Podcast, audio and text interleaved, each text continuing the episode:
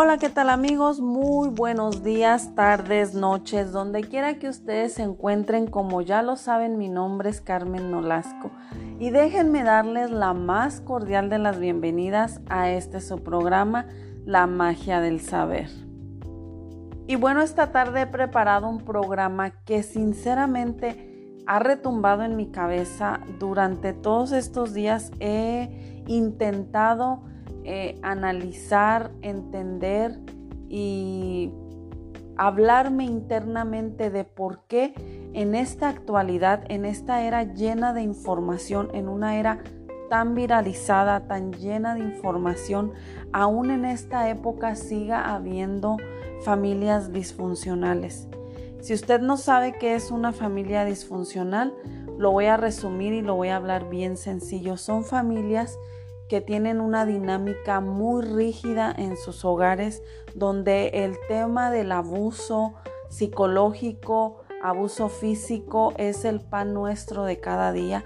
Son familias que el alcohol y las drogas es algo tan normalizado y lo vemos tan normal y, y llegamos a pensar, no importa, tu papá es así, los hombres son así. Es una gran mentira. Los hombres no son así. Los hombres no nacieron mujeriegos. Los hombres no nacieron alcohólicos. No nacieron golpeadores. Son las circunstancias los que los llevan a repetir patrones de conducta que aprendieron en su niñez. Y bueno, para darles un ejemplo un poco más claro, eh, hay demasiado, demasiadas familias y todas se manejan eh, en diferentes roles, hay diferente tipo de violencia. No voy a generalizar y no voy a decir simplemente que se trata de en esta ocasión de los hombres, porque puede haber mujeres agresivas también. Hay mujeres alcohólicas, hay mujeres agresivas, hay mujeres abusivas, o sea, no nada más quiere decir que el hombre es el único partícipe de esta dinámica rígida en los hogares, ¿no? Eh, en esta actualidad me sorprende y me sorprendió el caso eh, de una familia en específico o en una familia específicamente que me escribió una pareja donde me estaban pidiendo ayuda. Como ustedes saben, también me dedico a esto del coach ah, eh, de crecimiento personal y financiero. Y debido a todo esto, crecimiento personal es parte de también de la vida de aceptar y reconocer que no somos seres humanos perfectos, pero que sí podemos cambiar, que si no venimos eh, de un linaje, por decirlo así, eh, de cuna de oro, como decía mi mamá, este, eh, no quiere decir que no podemos tener valores y principios o que, o que no podemos cambiar el rumbo de nuestras vidas. Eh, muchas veces la gente piensa que porque venimos de una familia pobre, abusiva, padre alcohólico, pues es lo que nos tocó vivir y es lo que nos tenemos que adaptar. Y si de adultos nos tocó lidiar con un hombre borracho, abusivo, alcohólico y con todos estos términos, eh, pues ni modo, es lo que nos tocó vivir y déjenme decirles que no. Parte de crecer internamente es aceptar que todas estas circunstancias están fuera de tu control, pero no quiere decir que te vas a conformar y vas a seguir viviendo en lo mismo. Y de eso se trata la organización que, que estoy liderando, que eh, es crecimiento personal y financiero, que el hecho de que vengamos de familias disfuncionales y de familias pobres no quiere decir que nos vamos a quedar ahí, sino que vamos a tratar de avanzar y de mejorar cada día. Y eso solamente se puede lograr a través de la información, a través de autoeducarte. No estoy hablando de una educación universitaria porque eh, el, el conocer de los mares, la tierra, Ah, Plutón y Neptuno no tienen nada que ver con crecimiento personal y no tienen nada que ver con este tipo de educación. Entonces, para no salirme del tema, eh, estábamos hablando de las familias disfuncionales, de la dinámica que llevan en sus hogares y de cómo eh, podemos cambiar el rumbo de, nuestras familias. Eh, estas familias son familias, pues, como lo decía hace un momento, eh, el alcohol, las drogas, la prostitución, el abuso infantil, el abuso físico, el abuso psicológico, son el pan nuestro de cada día. Eh, a raíz de un post que yo hice, me escribió muchísima gente, muchísimas mujeres tratando de pedir mi ayuda, que yo les diera un consejo, que las, a, las orientara qué es lo que tenían que hacer. Una cosa, yo no les puedo decir qué es lo que tienen que hacer ni cómo eh, deben de actuar, porque si hay algo que yo entiendo, cuando tú eres una persona eh, con problemas emocionales o que vienes de una familia disfuncional, es muy difícil que un consejo te entre. Tienes que ser muy claro y aceptar que estás viviendo una relación eh, tóxica, destructiva y que a la larga no te va a traer eh, nada bueno. Pero tienes que ser muy consciente y muy sabio y muy entendido de que tú eres el que quiere eh, la solución a tus problemas, ¿verdad? Porque para dar consejos, todos podemos dar consejos, todos podemos decirle al mundo entero qué es lo que tienen que hacer, pero mi proyección de los problemas no es lo mismo como, como usted en el otro lado del problema lo, puede estar viendo. Entonces salir de una eh, familia disfuncional o de una relación tóxica no es una cosa sencilla. Ojo, no es imposible, pero sí hay que tener un grado de conciencia muy elevado para poder salir de este círculo vicioso. Ahora voy a poner como ejemplo a una pareja que en realidad me llamó mucho la atención porque al principio pareciera ser que el esposo era el que era el conflictivo, el agresivo, el abusivo, pero conforme fui eh, hurgándolo, por decir así, en lo que fui excavando, y en lo que fui sacándole tanto al esposo como a la esposa, me di cuenta que realmente el esposo no es que él quería ser agresivo. Eh, todo comienza así. Se casaron muy jóvenes. Eh, la, mujer, la, la señora, venía de una familia disfuncional, venía de este rol que el papá le pegaba a la mamá, que era de todos los días, el abuso, eh, las malas palabras, el maltrato eh, verbal y toda esta situación que, que pues es muy común y muy normal para el mexicano, porque yo soy mexicana, ¿verdad? El machismo y toda esta cosa que envuelve a nuestra sociedad mexicana. Entonces, la esposa venía de, de, esta dinámica. Cuando se casa con, con el esposo, el esposo eh, por lo que él me cuenta, él venía de una familia donde él había sido huérfano, quedó huérfano muy pequeño. La mamá trabajaba mucho, fue mamá soltera, pero al parecer la mamá fue una mamá buena porque se esforzó por ellos y les dio todo lo mejor que pudo a su alcance. De hecho, él me cuenta que él no recuerda haber visto a su mamá enojada. Les lograba pegar y los, los regañaba cuando realmente ya eh, pues ellos hacían cosas malas. Y eso es normal.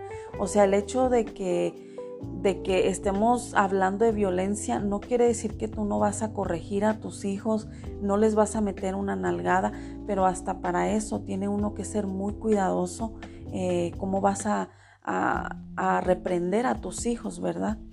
Entonces, él me hablaba de que la dinámica así era en su casa. Cuando ellos se logran casar es cuando, cuando empieza esta violencia.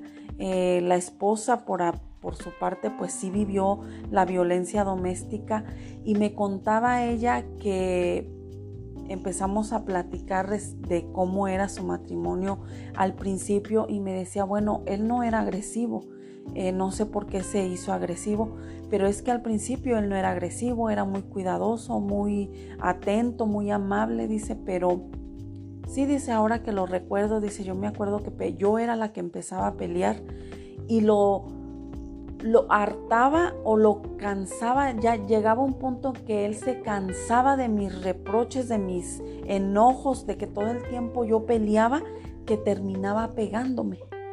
Entonces aquí yo me quedé pensando, yo dije, wow, si ven cómo eh, a veces uno mismo busca la violencia, pero es inconsciencia porque la, la mujer pues no sabía que, que cómo se tenían que resolver los problemas en el matrimonio. ¿Por qué?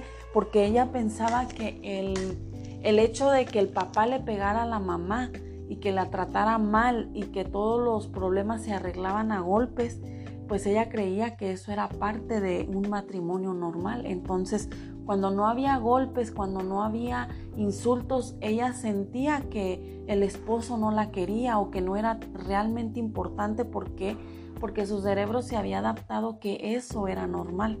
Entonces, aunque al principio el, el hombre no quería maltratarla, terminó golpeándola porque llegó un momento en que lo hartó, no lo estoy justificando, pero sí he conocido eh, esta dinámica que existe entre parejas, que puede ser que el hombre no sea agresivo, pero se consiguen una mujer así bien tóxica y que viene de este ambiente súper pesado, que terminan haciendo las mismas cosas o terminan haciendo lo que ellas querían y era provocar los golpes. Entonces, eh, eh, así pasaron contándome, entonces llegó un momento en que el Señor eh, cuenta que él, él, comenzó a, pues, a sentirse mal de que todo el tiempo terminaban en los golpes y obviamente él le ganaba por, por ser hombre, por tener esa fuerza física que una mujer no tiene. Eso es muchísimo más que lógico entenderlo que aunque uno se le ponga un hombre, el hombre siempre va a tener más fuerza física que uno. Entonces dice que eso lo llevó a empezar a tomarse la cerveza, que porque eso lo relajaba, lo tranquilizaba y de alguna manera lo hacía sentir un poco menos culpable. Pero llegó un punto en que eh, de una cerveza pasó a más. De una cerveza de banqueta pasó a una borrachera de un fin de semana con los amigos. Eh, empezando a dejar a la esposa pues en la casa porque la esposa no tomaba y le hacía pleito y terminaban en lo que tenían que terminar, en los golpes. Y que el esposo le decía a ella que no la llevaba porque pues no, ella no tomaba, no fumaba y que el ambiente al lado de ella no era nada divertido porque ella no se adaptaba al ambiente. ¿Qué es lo que empezó a hacer la esposa? Con tal de estar cerca de él y con tal de eh, porque tenía una codependencia severa hacia este hombre, porque tenía miedo del abandono, tenía miedo de que él en una borrachera fuera a una cantina y se enamorara de otra mujer y, y la dejara. Ese era su más grande miedo, que es lo que comenzó a hacer ella. Comenzó a beber, comenzó a fumar y a beber de la misma manera que lo hacían los hombres, porque también eran, eh, empezaron a juntarse parejas donde la dinámica era esta, empezar a beber y a fumar para todos estar en ambiente, todos estar divirtiéndose. ¿Y qué es lo que te, qué fue en lo que terminó todo esto? Eh, en más problemas, en más golpes. Eh, llegó un momento en que se engañaron mutuamente y esto como consecuencia trajo hijos malcriados, hijos asustados, hijos eh, faltos de amor, faltos de atención, faltos de todo eh, aquellas eh, emociones o aquellas necesidades básicas que tienes que proveerle tú como padre a tus hijos. La primera escuela de un hijo es el hogar. Y si en su hogar no tienen esas necesidades emocionales satisfechas o dadas a sus hijos, desgraciadamente es en lo que en el día de mañana como adultos nos llegamos a convertir. Entonces, si usted está pasando por una situación algo similar a la de esta pareja, eh, yo le aconsejo que busque ayuda. Yo le aconsejo que busque un buen eh, psicólogo, un buen coach que le ayude a salir de esta eh, codependencia o de esta relación tóxica que a la larga le puede costar la vida a usted o a, algún miembro de su familia, porque la violencia en lo único que acaba es en muerte, en cárcel eh, o se paga con dinero. Con más de algunas de estas tres cosas usted va a pagar las consecuencias de vivir en un ambiente hostil y de violencia. Hay un libro en especial que me encantaría recomendarles que se llaman eh, Las mujeres que aman demasiado de una autora, ah, una psicóloga muy reconocida aquí en los Estados Unidos que se llama Robin Norwood. Ella es una psicóloga terapeuta familiar que se dedica a todo esto del, desarrollo de familias ah, disfuncionales. Ella ha ayudado a cientos de de familias eh, a salir de esta eh, toxicidad que se viven en sus hogares. Y bueno, eh, aquí en este libro hay, bueno, hay muchísimas características, pero yo nada más voy a mencionarles unas cuantas características que tienen las personas que son ah, o que provienen de familias disfuncionales o que son un tanto tóxicas, como lo decimos, si usted ah, se identifica con alguna de estas, eh, yo le sugiero que busque ayuda. Sinceramente, eh, las redes sociales deberían de ser eh, un ancla o un vehículo, un vehículo para llevar la información positiva a la humanidad, que a veces pensamos que lo que nosotros estamos viviendo es normal y que así es como nos tocó vivir y así hay que quedarnos.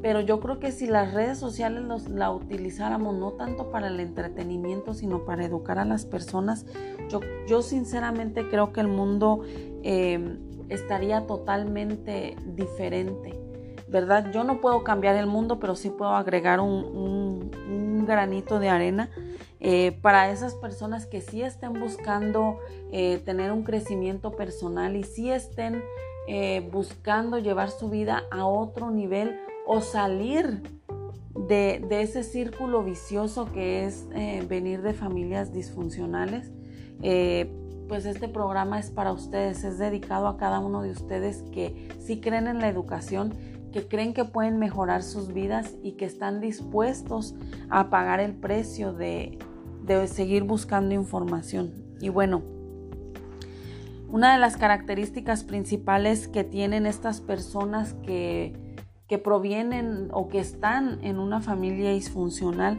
es que sus necesidades emocionales básicas no han sido cubiertas. ¿A qué me refiero con esto? Bueno, que si de niño te restringían, que no eras, no tenías el derecho ni de decir te quiero, te amo, mamá, te necesito, me duele mi panza, me duele esto, o mamá, ¿por qué peleas? Todas esas necesidades eh, le traen o le generan seguridad a un niño. Si en tu infancia tú no fuiste capaz de decir todas estas cosas que como niño te aquejaban o te generaban cierta duda, pues quiere decir que tu seguridad como niño no fue satisfecha y por eso es que te metes ahora en los problemas que te estás metiendo, ¿verdad? otra característica es que eh, tu falta o tu necesidad de, de afecto no fue no fue cubierta, no, tus padres no se atrevían a decirte que te amaban, que eras importante, eh, estás falto de, ese afecto y vas a ir por la vida siempre buscando eh, quién llene ese, ese vacío que, que ese niño ah, no le dieron esa necesidad de afecto cubierta. Entonces por eso siempre vas eh, por la vida vendiéndote barato, sin ofender eh, es una manera, es una expresión simplemente, sino eh, conformándote con, las migajas o lo poco que alguien tenga para ofrecerte. Ah, otra característica que tienen estas personas es que debido a que usted no pudo convertir a sus progenitores en personas cariñosas, en personas que les dieran eh, esa ese afecto ese cariño, ese amor que tiene que ser cubierto por sus padres, eh, siempre van a estar, este, van a tratar de, luchar emocionalmente con esas personas mentalmente inestables también. Siempre van a, van a tener relaciones inestables en ese, en, ese sentido, en, en que no saben ni lo que quieren para ellos mismos, menos van a saber lo que quieren para, para los demás. Otra cosa, eh, debido a que tuvo ese abandono emocional de pequeño, usted siempre está viviendo con aquel miedo o le aterra que lo abandonen. No, no tolera la idea de que de que la pareja con la que está viviendo actualmente la abandone, se siente aterrado, siente que su mundo se va a acabar, siente que, que no va a tener nada, que se le va a ir la vida y, es un miedo y una codependencia que tiene usted hacia aquella, hacia aquella persona. Otra característica es que para usted, cuando vienen esos problemas fuertes, eh, nunca es demasiado para usted. O sea, no hay cosa, mm, no hay problema tan grande, por decirlo así, que si, aunque usted no, no tenga la culpa y no hizo nada malo, usted va terminando, va a terminar pidiendo perdón, va a terminar pidiendo las disculpas y va a terminar asumiendo la responsabilidad probablemente de un problema que no fue suyo. Esas son las características que hacen ver cuando tú estás en, un, en una familia disfuncional o que provienes de una familia disfuncional. ¿Qué quiero decir con todo esto?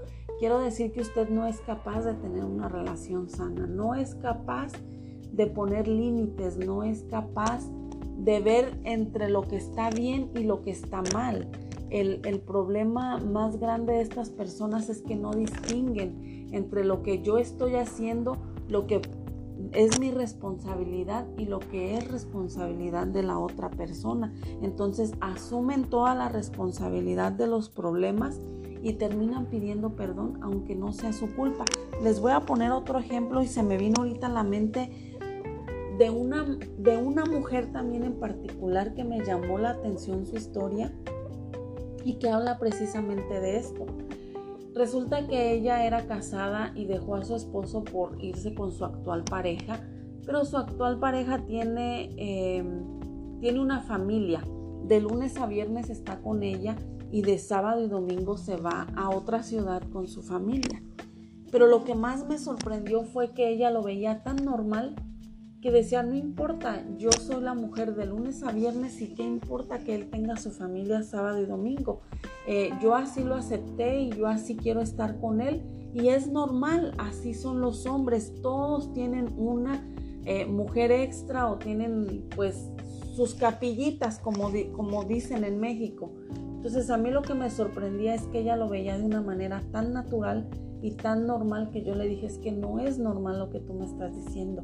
Una pareja es, es, es compromiso, es lealtad, es amor, es, es, es ese compromiso que, que va a ser contigo, te va a ser fiel y no es normal que los hombres sean así. No hay normalidad en que los hombres tengan otras mujeres o en que los hombres sean borrachos, ahí no hay ninguna normalidad. Lo que pasa es que han vivido tanta violencia en sus hogares que ya lo hacen normal, que ya creen que es normal y es parte de la vida. Entonces ella dice que me estaba contando que le encontró unas fotos a, su actual pareja de una mujer desnuda y que ella lloró, hizo berrinche, le aventó el teléfono y se hizo un gran problema y que se fue a llorar a su cuarto.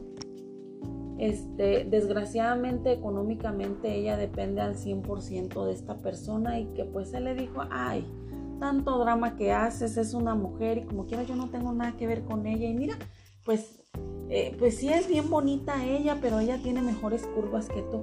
No hay nada de normal que un esposo venga y me, o sea, yo no concibe, no aceptaría y no concebiría la idea de que mi pareja viniera y me enseñara la foto de una mujer desnuda y me dijera, mira, esta sí es una mujer bien bellísima, está buenísima y mira la cara que tiene, las curvas que tiene y yo reírme de, de, de esa falta de respeto eh, y ello, él verlo como algo gracioso, como algo que ah, simplemente pues es una foto de una amiga y ya no pasa nada, eso no, no tiene nada de normal. A final de cuentas esta mujer me platicaba que después del berrinche que hizo y después del drama que hizo y de que el señor se ofendió todavía porque se terminó ofendiendo porque le habían hurgado su teléfono y que por qué le había tocado su teléfono, ella terminó pidiendo perdón y eso fue lo que más me sorprendió a mí porque le dije, ¿y tú por qué pediste perdón? Dice, pues es que yo no tenía que tocar su teléfono, es, es su privacidad y yo no tengo por qué estar hurgando su teléfono. Yo sé que yo la regué, pero ya le pedí perdón, ya le dije que no lo voy a volver a hacer.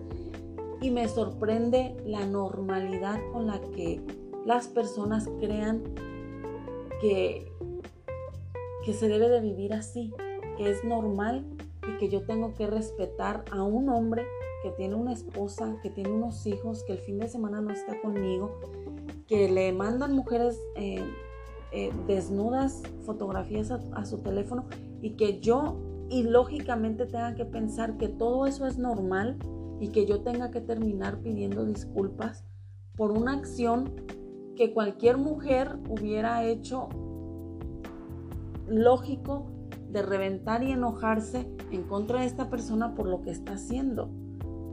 O sea, por eso es que estoy haciendo este programa porque, en serio mujeres, todo lo que ustedes estén viviendo de violencia, alcoholismo, golpes, maltratos, eh, esta, este ejemplo de este hombre que va alardeando que mujeres le mandan desnudas fotos a su teléfono, que todavía se ofende y que dice que no le debe de tocar su privacidad. Mujeres, estas cosas no son normales.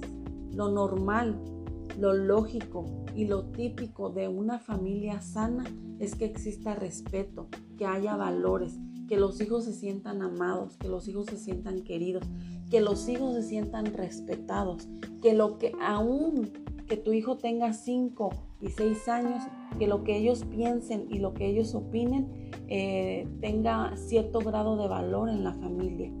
Que si mi hijo hoy tiene ganas de comer pizza, pero que yo le quiero meter a fuerzas el caldo de pollo, ¿por qué no darle la pizza un día a la semana y decirles, hijo, tú tienes derecho también a comerte la comida chatarra una vez por semana? O sea, aprendamos a convivir de manera correcta con las personas que nos rodean. Eh, espero que este programa les haya ayudado, les haya servido, haya sido de utilidad para cada uno de ustedes.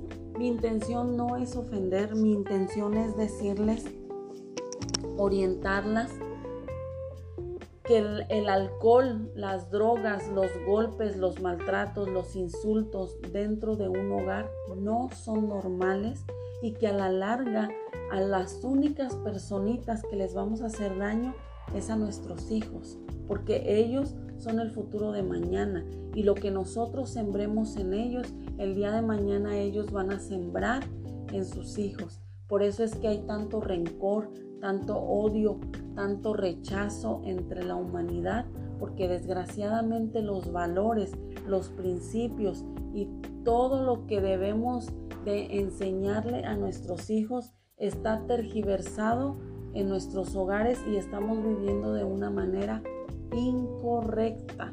Así que sinceramente espero que este programa les haya servido. Espero que estos consejos eh, hayan traído algo positivo a su vida. Si ustedes están viviendo en una relación parecida a esta, porque el tema tiene para mucho, puedo contarles muchas historias de todo lo que no es normal y de lo que sí es normal. Desgraciadamente, en nuestro país hay mucha violencia, hay mucho machismo y eso hace que las familias disfuncionales de alguna manera lleguen a creer que es normal y es lo que nos tocó vivir. Hace aproximadamente 16, 17 años que yo salí de, México hacia Estados Unidos y el venirme a dar cuenta aquí que aquí tienen una cultura totalmente diferente, que los hijos se educan totalmente diferente. Y no estoy aplaudiendo ni estoy diciendo que los americanos hacen mejor trabajo que nosotros, porque también hay americanos que son problemáticos, han hecho muchas cosas, pero sí estoy tratando de tomar eh, lo mejor de cada cultura. De mi cultura yo me llevo que somos muy trabajadores, que siempre le echamos ganas, que mostramos una sonrisa y solidaridad ante el mundo en cualquier circunstancia de la vida, pero que desgraciadamente tenemos ese machismo, esa violencia, de una manera tan naturalizada que no es normal y que no es ah, verdadera. Así que yo los invito a que si ustedes están en una relación tóxica o en una familia disfuncional o provienen de una familia disfuncional y no sepan cómo salir de todo eso, que busquen ayuda. busquen información, busquen información en YouTube que los ayude a, a, reconocer a una persona tóxica, a salir de familias disfuncionales. Basta con solo poner el título en Google o en YouTube y ahí créanme, van a tener mucha información de algo o de algún problema que ustedes en este momento estén teniendo. Ahí hay muchísimos consejos, muchísima información que ustedes se pueden eh, llevar y cambiar sus vidas. Así que no me queda más que desearles un excelente día, un eh, excelente término de semana. Eh, muchas bendiciones y ojalá que este programa sinceramente les haya servido y les haya ayudado para comenzar a cambiar la clase de familias que tenemos o la clase de educación que le estamos dando a cada miembro de nuestra familia. Así que bendiciones, cuídense mucho y nos escuchamos la próxima semana con otro tema interesante que crea yo que les puede ayudar a sus vidas.